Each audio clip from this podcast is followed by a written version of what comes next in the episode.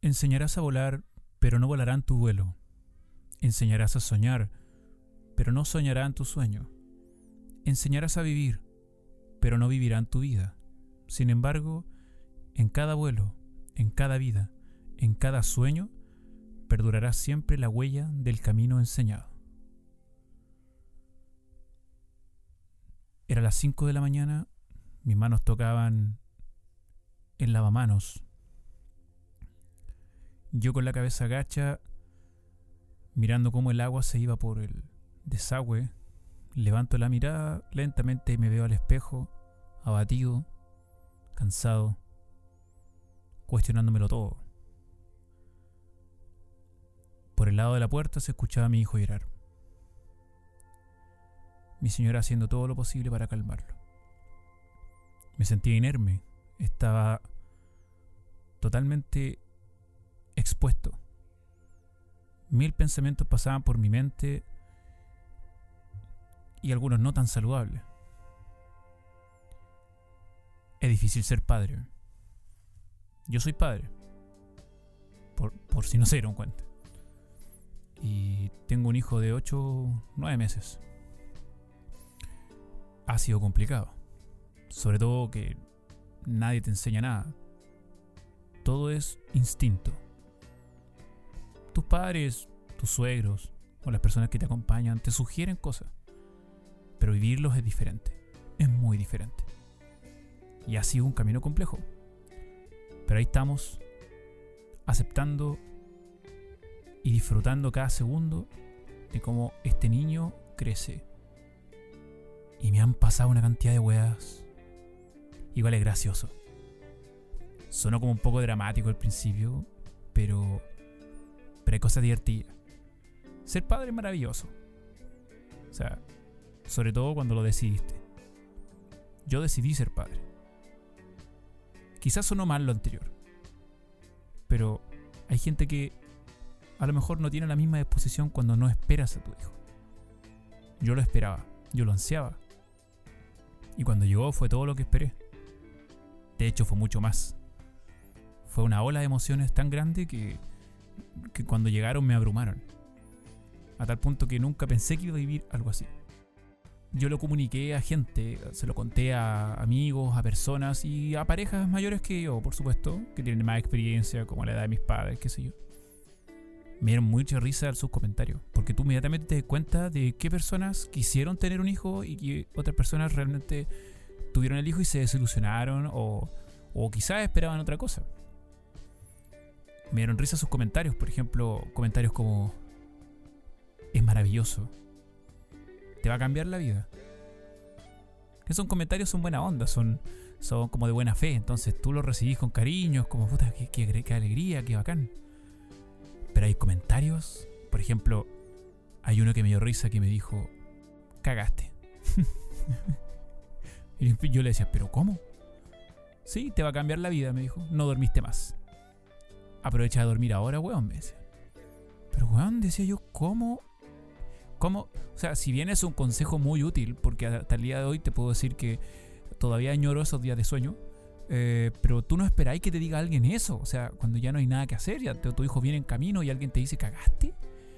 No digamos que es lo mejor, es lo que tú, no es lo que tú esperáis.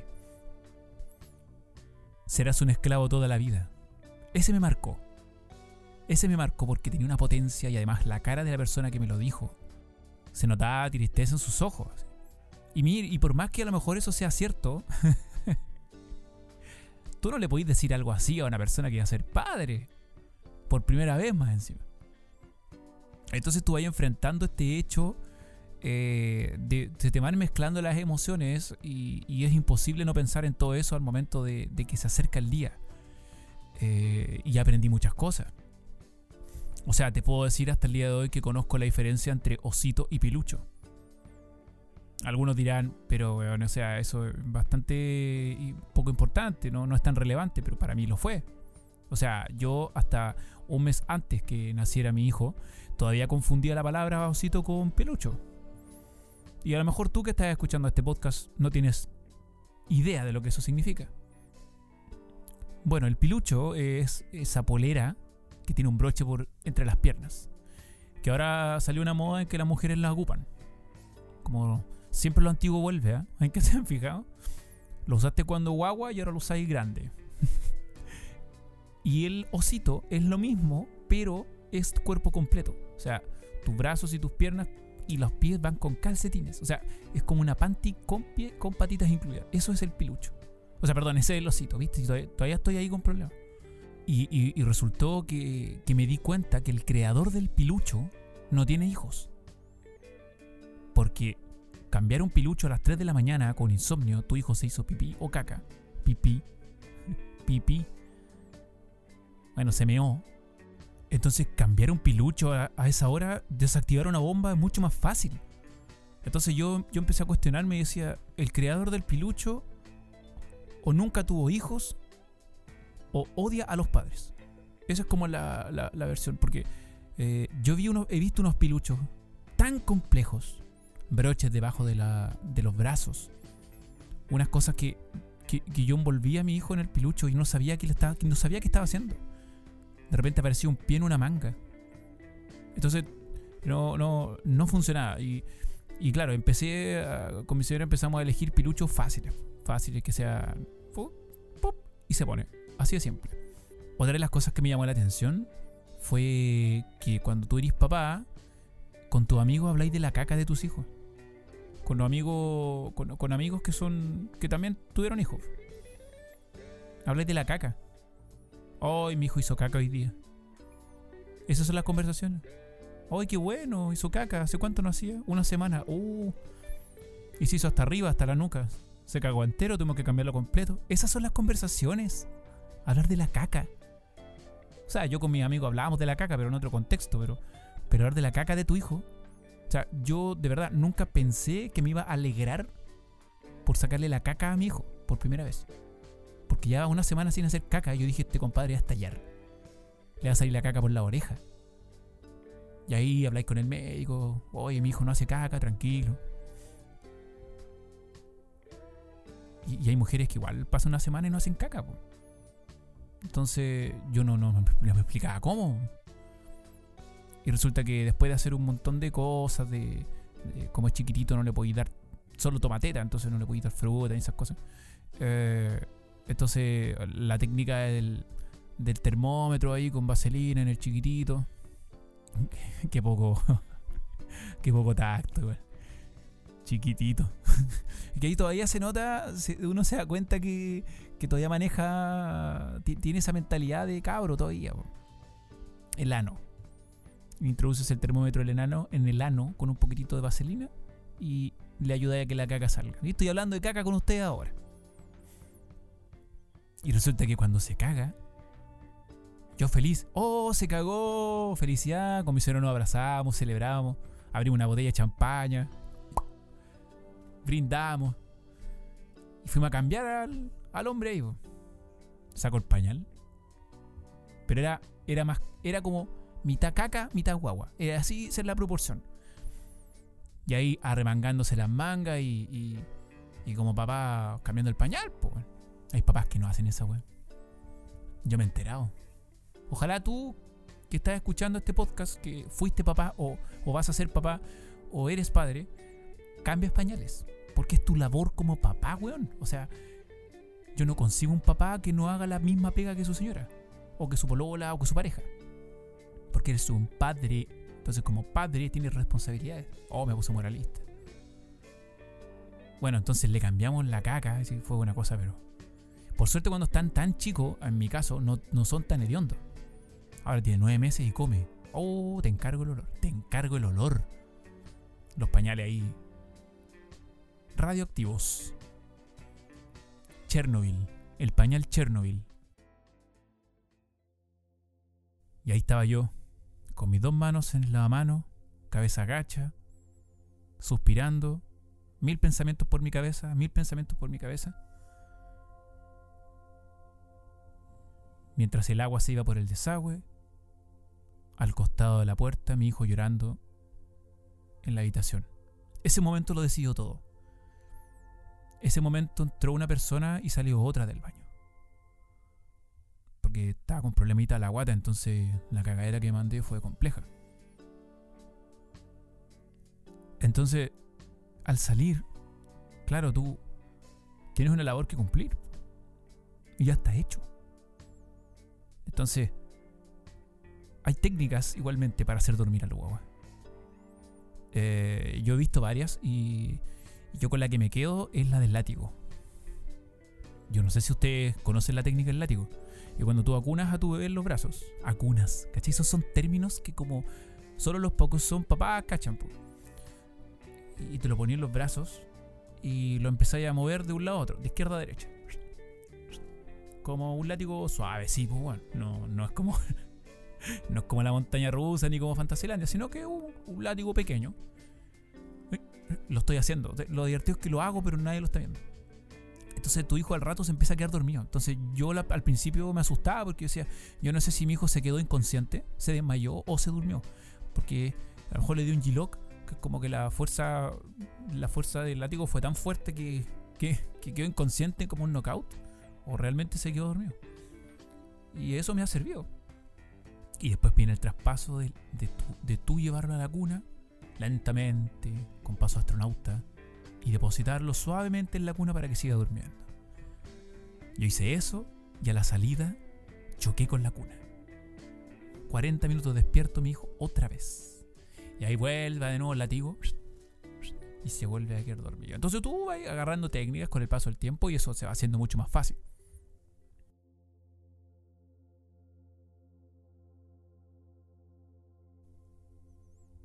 Entonces estaba ahí con los ojos cerrados, mil pensamientos, mil pensamientos por la cabeza. Era el tercer día, luego salido de la clínica, con nuestro hijo en la casa. Y ahí estáis solo, pues, bueno. Solo. En la clínica te lo hacen todo. En la clínica, hospital, lo hacen todo. Tú estás ahí, con tu hijo al lado. Eh, una almohada es tu hijo porque no hace nada. Llora nomás y ese tipo de cosas. Y llega la, la enfermera, probablemente tengo otro nombre, pero lo digo así, o matrona, la matrona. No, no la matrona, bueno, no sé, una mujer vestida de profesional de la salud y se lleva a tu hijo y te lo traen cambiado de pañal, de todo. Impecable. Yo llevaba un día entero en la clínica y no tenía idea de cómo se le cambió el pañal a la. No sabía. Fue tanto así que le dije a la enfermera, oye, ¿cómo hiciste esto? Porque yo quería hacerlo también. Y me dijo, pero si es fácil eh, hágalo usted. Y ahí empecé. Y me di cuenta que no era nada fácil, pues bueno. Tú cachai que los niños son chiquititos, delicados. Yo decía, me lo voy a pitear. Me lo voy a pitear, me lo voy a pitear, me lo voy a pitear. Fractura en la clínica, día uno. No, está bueno, puede ser. Entonces ahí lentamente, hasta que finalmente aprendí, lo dominé. Pero lo que nunca he dominado hasta el día de hoy es cortarle las uñas. Tengo llagas en la cara, llagas. Muchos amigos me preguntan si me compré un gato. Digo, no, weón, tengo un hijo. Pero ¿cómo, weón? Tiene la cara para la. Y es verdad, tengo llenos de cicatrices. Sí, es como cara cortada. Soy como Harvey Dent. El de Batman. Solo que igual le falta la mitad de la cara. Bueno, a mí me falta poco. Y, y claro, se lo mostraba, amigos. Dijo, weón, mira, tengo cicatrices. Y la cara me arde, po. Y me dicen, oye, pero córtale la uña a tu guagua. Oh, gracias, weón, no se me haya ocurrido. Mira la, la sugerencia, weón. Córtale las uñas, como si, weón, no se me hubiera pasado por la cabeza hacer esa weón. Pero si obvio que hay que cortarle las uñas, pues weón. Pero ¿hay cortado las uñas a una guagua alguna vez? Y esa weón sí que es pelúa. O sea, yo creo que si hacemos comparaciones, al principio dije que cambiar el pilucho a las 3 de la mañana a, tu hijo cuando no dormiste nada es como desactivar una bomba. Eh, cortarle la uña yo creo que lo más parecido a estos weones que escriben el nombre en el arroz así como con ese nivel de precisión. Con cualquier weá cagáis el arroz. Pues aquí cualquier cosa cortáis el dedo a tu hijo. Y eso, weón, weón, cortarle el dedo a tu hijo. Hacerle daño a tu hijo sin querer es una weá terrible. Y una vez le pegué un cabezazo. O sea, no con mi cabeza, sino que lo pasé a llevar con su cabecita a la cuna. Oh, me sentí tan mal, weón. Es terrible esa weá. Entonces yo no he podido cortarle las uñas como corresponde. Y, por su, y, se nota porque tengo la cara rajuñada entera. Entonces, cuando te dicen esas cosas, te arraiga, pues, como no pensáis. Y ahí estaba yo, pensándolo todo, cuestionándomelo todo, todo, todo, todo, todo, todo, todo. mientras miraba como el agua se iba por el desagüe. Porque tenía que cruzar la puerta y enfrentar nuevamente mi rol de padre. Y es un rol complejo de llevar. Porque... Lo voy, a, decir de esta forma. ¿eh? Eh, tus suegros, que son los padres de tu señora, tú estás sometido a su cuestionamiento todo el tiempo. Entonces como padre pasas a no existir. De hecho, lo gracioso fue que cuando nosotros contamos fue bien ceremonioso. Eh, estaba toda la familia. Vamos a ser padres. Emoción. Todos se pararon y abrazaron a mi señora. Y yo, ah, con los brazos así, como cuando voy a abrazar a alguien y no, y que como, ah, te metí las manos al bolsillo, miré para todos lados. Aparecieron mis papás, me abrazaron, por supuesto. Pero, claro, entonces, tú todo como padre lo que haces es cuestionado. Y hay unas frases para el bronce, weón, que, que yo hasta el día de hoy me empelotan cuando la escucho. Por ejemplo, tú tenías tu guagua en brazo, tu guagua empieza a llorar y se escucha. ¿Qué le hace al niño? ¿Cómo que qué le hago al niño? ¿Qué le voy a hacer? No le voy a estar pegando, pues, llora porque, porque no sabe hablar, es lo único que sabe hacer es llorar. O cuando le estáis dando comida, o que dice, ¿quién no le quiere dar comida al niño? Denle comida que está muerto de hambre. O, no, es que yo en verdad lo hago, que pase hambre a propósito.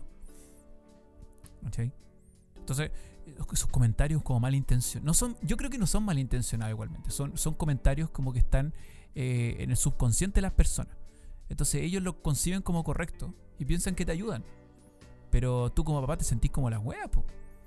Entonces tú todo lo que haces no, no, no es así, no es así, no es así. Entonces tú ya llega un momento en que decís, yo, bueno, esta wea me va a colapsar en cualquier momento. Entonces yo decidí, parafraseando a Coco Legrand, hacerme el weón. O el sordo. Y la, la técnica del sordo es súper buena. Porque no entra en discusión con nada pones como una, una muralla. Entonces, todo lo que te digan, tú no lo, no lo recibes. Entonces, si le estáis cambiando el pañal y según tú la raja y se escucha, mm, pero de repente podría hacerlo de esta forma porque parece que así está mal. Entonces ahí tú. el pues no escucháis. Es como que no escuchaste. Y seguí haciendo nomás. Seguí ahí cambiando el pañal y decir listo. Y así como si nada pasó. O le dais, no sé, está con gases y tú le haces los ejercicios que te enseñó el pediatra y se escucha, podrías darle agüita de orégano. Y tú, sordo. Porque ya te dijeron que no podía tomar agua cuando chico. Y tú, te compadre, toma teta, teta, ejercicios, listo. Y termina los ejercicios, listo, mira, ahí está. Entonces, eh, te sentí, es como que poní, generáis una división que no generáis el, conflicto, entonces no peleáis con la otra persona que su intención es buena porque trata de ayudarte, pero al mismo tiempo te cuestiona porque dice, este bueno lo va a hacer bien. Y tú haces lo que sabéis que tenéis que hacer. Entonces eso con el paso del tiempo te va aliviando la carga, ¿cachai? Entonces, cuando ya decides salir del baño, cuando ya decides salir baño, inhalas profundo y dices, ya, esto es así, yo quiero a mi hijo, a mi rol, tengo que hacerlo bien, quiero hacerlo bien, lo voy a hacer bien y voy a estar ahí porque lo amo. En mi guagua, lo que siempre esperé. Abres la puerta y eres otra persona. Sales y ves a tu hijo sonreír. Y con esa wea se te olvidó que estaba ahí. Con insomnio, se te olvidó que no habías comido. Se olvidó que tu café se enfrió todo se olvida, todo. Cuando lo vas a sonreír, todo se olvida. Y eso es la raja de ser papá. Esto fue Bienvenidos a mi cabeza.